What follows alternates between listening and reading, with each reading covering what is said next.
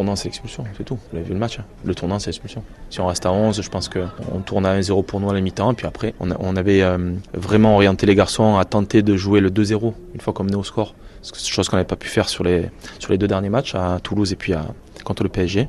Voilà, donc on aurait pu évidemment le faire à, à égalité numérique. Après, en infériorité numérique, contre cette équipe qui a une technicité hautement supérieure à la nôtre, ça devient compliqué. Vous n'avez pas eu le temps de, pouvoir changer Yoel Hermogom par rapport aux premières fautes Ouais, parce que je l'ai fait euh, avec Adama Mbengue à, Lyon et j'ai détesté le faire, mais je savais que je lui sauvais la, tête. Euh, là, pour Yoel, j'avais l'impression qu'il était revenu dans son match. Je me suis trompé hein, et, j'aurais, peut-être dû le, sortir, mais à ce moment-là du match, euh, on était bien et je n'avais pas envie de tout bousculer. Je pensais qu'il pouvait se remettre dedans.